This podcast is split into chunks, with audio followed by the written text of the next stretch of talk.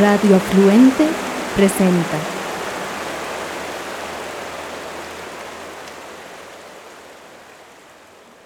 Don Fernando Jaramillo, muy buenos días, bienvenido a Territorio Verde. Muy buenos días, don Pedro Julio, y un saludo muy especial para todos los oyentes de Territorio Verde. Para nadie que tenga una referencia mínima de lo que es la situación ambiental en el territorio colombiano y especialmente con el tema minero energético. Es un secreto que el gobierno actual tiene toda una apuesta muy mal fundamentada, muy mal ejecutada y sobre todo con unas prácticas supremamente dañinas en lo que corresponde a la protección de los recursos naturales, el patrimonio ambiental de los colombianos, pero también en el derecho y el deber que tiene como administrador, no como dueño, sino como administrador de estos mismos recursos naturales frente a la garantía de derechos, a un ambiente sano, derechos constitucionales además de la comunidad. En un comunicado que hemos recibido de ustedes, nos encontramos que la Secretaría de Minas de Antioquia y la Gobernación de Antioquia acuden a una extralimitación de funciones, a nuestro juicio, y creo que al de ustedes también, para favorecer intereses particulares sobre el interés de la comunidad en el suroeste de Antioquia y que sobre esos mismos hechos ustedes tienen preparada una acción jurídica. Por favor, cuéntenos, cuente a la audiencia de Territorio Verde de qué se trata. Sí, don Pedro Julio y estimados oyentes. Nosotros estamos en el territorio del suroeste antioqueño, como es una práctica impulsada desde la Agencia Nacional de Minería. Hay comisiones de esta agencia en el país, en el caso particular del departamento de Antioquia, la Secretaría de Minas de acá del departamento, visitando diferentes alcaldes con el objetivo de convencerlos de la necesidad de que, digamos, acepten en predios de su municipio que se realicen allí en un futuro cercano actividades mineras. En ese sentido, el señor alcalde del municipio de Andes, uno de los municipios más grandes acá de la región, acordó con esa comisión de la Secretaría de Minas que el territorio andino iba a tener unos 200 kilómetros cuadrados disponibles para actividad de minería, posiblemente metálica, minería en general, y eh, así se concertó entre ambas autoridades, el municipio y la gobernación. El problema, don Pedro Julio y es que el señor alcalde y la gobernación extendieron la posibilidad de que haya esa titulación en cinco municipios vecinos al de Andes, lo cual significa una grave extralimitación en las funciones de, ambas, de ambos funcionarios porque la determinación del uso del suelo de un municipio corresponde a la autoridad municipal, principalmente al Consejo Municipal que a través del ordenamiento territorial decide los usos del suelo. Entonces estamos ante una flagrante violación de la autonomía, de las limitaciones que tienen las autoridades para determinar el uso del suelo de su municipio y no de otros. Esa es más o menos la situación, don Pedro Julio. Entonces, nosotros como jericuanos que estamos siendo afectados porque el territorio nuestro está siendo eh, otorgado para actividades mineras por parte de la autoridad municipal de, otro, de otra jurisdicción y de la gobernación. Entonces hemos presentado una acción de tutela que esperamos sea resuelta porque tiene carácter de urgencia, eh, dada que eh, la audiencia pública que ha sido convocada para que las comunidades acepten estos acuerdos de entrega de los territorios se va a celebrar esta semana que comienza el 24 de marzo, día jueves a las 10 de la mañana en el municipio de Andes. Y nosotros hemos solicitado al señor juez que no solamente suspenda esa eh, audiencia pública, sino que suspenda todo el procedimiento de concertación entre la nación y el municipio que no ha sido reglamentado por eh, una ley del Congreso de la República, tal como lo ha solicitado la Corte Constitucional. La Corte Constitucional desde hace unos cuatro años viene diciéndole al Congreso de la República que debe determinar una reglamentación para que haya concurrencia y coordinación entre la nación y los municipios en los temas mineros. Esto no ha ocurrido, sino que el gobierno nacional expidió un decreto con él, entonces las autoridades mineras se están dirigiendo a los alcaldes para obtener autorización en eh, otorgamiento de títulos en sus municipios. Así es, don Fernando, pero con la venia suya yo quisiera adicionar algo que es muy importante y determinante en estos casos y espero que nuestra audiencia y la comunidad de Jericó y en general todo el suroeste de Antioquia y por supuesto en todo el territorio nacional donde tienen que ver con este tipo de proyectos, se tiene que tener muy claro esta situación. La Corte Constitucional establece que la comunidad debe participar en situaciones que le puedan afectar. Y en este caso no es una participación de ir y que conocer el proyecto y que se lo socialicen y ya, y firmen una planilla. No. La participación de la comunidad tiene que ser incidente, es decir, que hace parte de la toma de decisiones. Cuando decimos participación incidente, es que si la comunidad dice no, es que no va al proyecto. La comunidad no lo acepta. El constituyente primario, que somos usted, yo, todos los colombianos, es la base de estas decisiones. Y algo que también tiene que quedar muy claro es que el presidente, los ministros, los gobernadores, los alcaldes, incluso los consejos municipales, no son los dueños del territorio nacional, no son los dueños del patrimonio ambiental, son los administradores. Y en ese entendido, tienen que administrar bien. Lo que ha sucedido es que aquí se ha utilizado una frase y que se ha convertido, y lo voy a decir muy claro, en un instrumento mafioso, un instrumento perverso, y es utilizar la figura de la declaratoria de utilidad pública e interés general para decir estos proyectos van. Pero resulta que la declaratoria de utilidad pública parte del constituyente primario, o sea que para solamente hacer esa declaratoria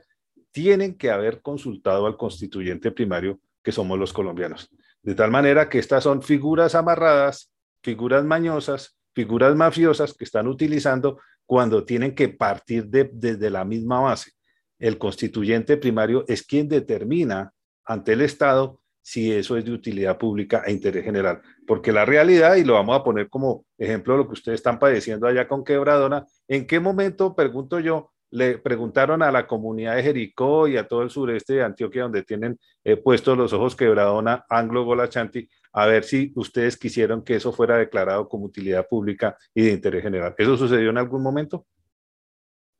No, Pedro Julio, esto simplemente fue una imposición que fue eh, desarrollada de manera casi clandestina por parte del gobierno nacional departamental y de la organización minera que llegó aquí, que es Anglo Golachanti, una empresa muy poderosa en el nivel internacional. En el año 2003, cuando adquirieron 7.600 hectáreas de este municipio eh, con títulos mineros, empezaron a decirle a la gente que no sabía la adquisición de esos títulos que esas comisiones de ellos iban a hacer estudios de suelos en el área campesina de nuestro municipio, un municipio eminentemente cafetero y de gran riqueza en biodiversidad. Entonces empezaron a hacer esos estudios de suelo, repito, de manera clandestina porque le decían a la gente que era un mejoramiento de agricultura lo que pretendían con estos estudios de tal manera que nunca hubo la posibilidad de que la población estuviera suficientemente informada de qué estaba pretendiendo el gobierno nacional, qué pretendía la minera y hasta ahora no ha habido ningún tipo de consulta para conocer si la población quiere o no quiere ese proceso minero que afectará definitivamente. No solo a nuestro municipio, sino a los municipios de los alrededores, porque el proyecto minero de Angrobola Chanti es un distrito minero en esta región del departamento de Antioquia. Ese comportamiento de desconocimiento de la participación ciudadana es otro de los elementos que están incluidos en la acción de tutela que presentamos el día de ayer al juzgado de Andes y que esperamos que sea resuelto con la prontitud suficiente para que no se realice esa audiencia pública, porque se ha violado, repito, el derecho de, de participación ciudadana, el derecho a estar informados. Una autoridad tiene la obligación de comunicar a las comunidades las eh, situaciones que van a afectar su vida normal y una afectación de este orden determinada por otra autoridad municipal ajena a estas comunidades, pues debería ser inmediatamente comunicada, lo cual no se hizo. Además, hay una violación al debido proceso. Proceso que una autoridad municipal y una autoridad delegada de la Agencia Nacional de Minería no se puede imponer a una determinación de una ley de orden nacional orgánica que es la que reglamenta todos los asuntos mineros y más cuando la Corte Constitucional ha dicho, señores del Congreso, ustedes tienen que expedir una ley para reglamentar estos procedimientos en los territorios, de tal suerte que no solamente no se nos ha informado, sino que se nos ha violado abiertamente el derecho a la participación ciudadana del de constituyente primario, como usted lo viene señalando, y se ha violado el derecho fundamental al debido proceso. Estos tres derechos vulnerados son el motivo de que pidamos amparo a un juez para que se terminen estas arbitrariedades, porque no solamente esta audiencia pública en el municipio de Andes, lo que se pretende establecer en este territorio, sino que está abierta la puerta para que esta misma Secretaría y la Agencia Nacional de Minerías vaya a otros municipios con discursos engañosos a comprometer los territorios para una actividad de la que son ajenos y a las cuales no se les ha consultado si las desean o no. Escuchándolo a usted y pues también siendo conocedor, yo consideraría mayoritariamente lo que ha venido sucediendo en Jericó y el suroeste de Antioquia con la minera quebradona de la Anglo Golachanti y esta nueva apuesta abusiva, tramposa, la vamos a calificar así, asumo el valor y la responsabilidad de mis palabras de la Secretaría de Minas de Antioquia y de la gobernación, realmente resulta sospechosa a mi juicio porque es otra forma de abrirle la puerta a la Anglo Golachanti y que ya bajo otra figura, incluso puede ser con otro nombre, otra empresa, pues pueda metérselas ahí, porque hasta donde yo vi algo de los documentos, usted me corrige, de los que sustentan esta tutela, también está considerada la minería metálica, obviamente cobre, oro y todos estos elementos y metales preciosos que indudablemente son la presa y el botín principal para multinacionales como esta. No sé, realmente a mí me parece todo esto no solo eh, abusivo, atrevido, que por supuesto es una extralimitación de funciones evidente, sino que es muy sospechoso. Y, don Pedro Julio, es sospechoso porque lo que interpretamos nosotros es lo siguiente. Hay un apresuramiento de parte del gobierno nacional a través de sus autoridades mineras y ambientales en otorgar títulos mineros antes de que haya un cambio gubernamental el 7 de agosto. Sabemos que en mayo y junio se decidirá un nuevo gobierno de orden nacional en la presidencia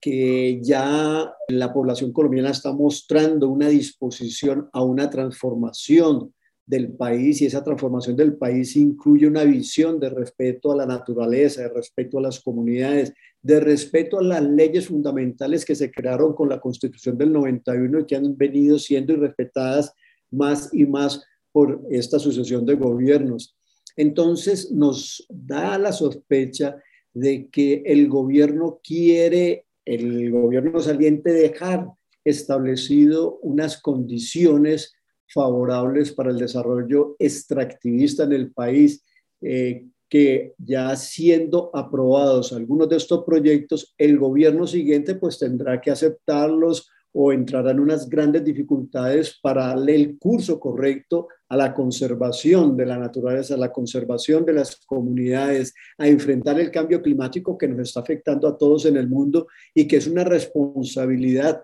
no solamente de los ciudadanos, de los municipios, de las gobernaciones, sino de todo el mundo, de todo el planeta, intentar eh, revertir esa tendencia que llevamos hacia la catástrofe ambiental. Y la forma de intentar esa inversión del camino que estamos recorriendo es con el aporte individual de los sujetos, de los entes territoriales en el planeta. Entonces, todas estas circunstancias nos hacen sospechar de que la irresponsabilidad con la que se ha manejado en Colombia,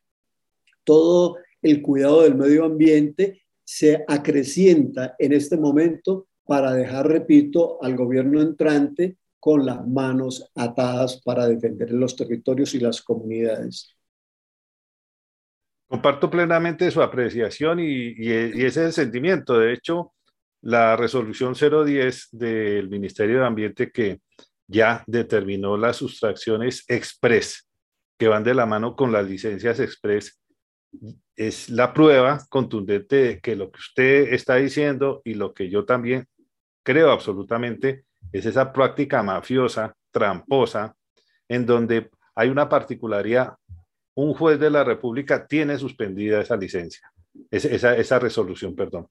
Y eso demuestra que precisamente las acciones jurídicas funcionan y esperamos que esta acción jurídica que ustedes han interpuesto, esta acción de tutela ante el juez municipal de Andes, pues cumpla su, su función. Él como juez, como administrador de justicia, pero también como una responsabilidad absoluta que tiene él en que se garanticen los derechos de absolutamente todas las partes, pero especialmente algo fundamental y es el interés general, que es la base de nuestra constitución política. Don Fernando, entonces, en este escenario de que cualquier cosa puede suceder en este momento por las razones ya políticas en donde el país está cansado de la corrupción, los colombianos ya no queremos más este tipo de prácticas tramposas, mafiosas, en donde se utilizan las normas precisamente para vulnerar los derechos fundamentales, normas de inferior jerarquía, violando normas de superior jerarquía, porque por encima de la Constitución no puede estar una resolución, como es el caso de la resolución 110 del Ministerio de Ambiente. Entonces, en este entendido, don Fernando, les deseamos primero que todo mucha suerte en que se haga justicia, justicia social y justicia ambiental, porque esas dos van de la mano. Y hay que también ir posicionando eh, precisamente eso, que la justicia ambiental y la justicia social son un, un binomio de algo que tiene que darse no solo en Colombia, sino en todo el planeta. Don Fernando, entonces quedamos nosotros pendientes esta audiencia de Territorio Verde queda pendiente de lo que pueda suceder y le hago una invitación a usted y a la comunidad de Jericó y a todo el suroeste. Esperamos los resultados y lo invito de aquí a ocho días a que continuemos este diálogo, esta charla, para que Colombia y el mundo se entere de qué es lo que está pasando en Jericó, qué está haciendo la Secretaría de Minas y la gobernación de Antioquia respecto de este, de este tipo de situaciones, porque quiero concluir con esto.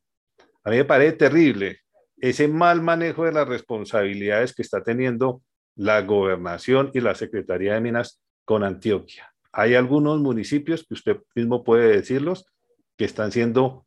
no siendo polos de desarrollo, sino polos de destrucción en Antioquia. Y a nosotros como colombianos nos duele Antioquia, nos duelen sus municipios y nos duelen gente como ustedes que están defendiendo pacífica y de una forma ejemplar totalmente ajustada a la ley, sus derechos, pero que aquí lo que hay es un negocio bajo la figura de declaratoria de interés general y utilidad pública